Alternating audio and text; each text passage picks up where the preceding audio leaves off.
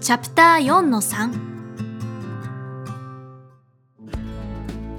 真面目な人ほど休むことに対して罪悪感を覚えるかもしれませんが、眠いなら無理をせず、しっかり寝た方がいいです。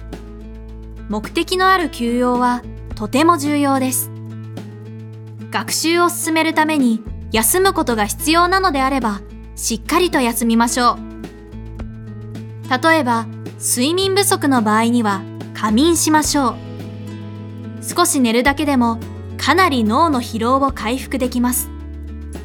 仮眠にはちょっとしたコツがあります。それはカフェインを取ってから眠ることです。カフェインを取ってから30分以内の仮眠をすると脳の疲労を回復しつつ目覚めもすっきりします。ただし30分以上寝てしまうと今度は体が寝てしまうのでなかなか起きにくくなります。だから脳の疲れを取るためにはカフェインを取ってから30分寝るがいいのです。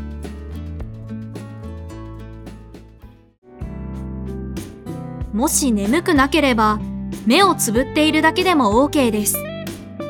視覚情報をシャットアウトするだけでも十分に脳を回復できます。可能なら耳栓をして外の音もシャットアウトしてもいいでしょう。とにかく脳に入る情報量を減らすことで脳を休ませます。ランチの後に眠くなる人は多いと思います。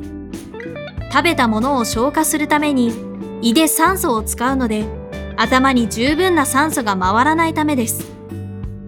食後はあまり集中できる状態ではないので、食後こそ仮眠を取ることをお勧めします。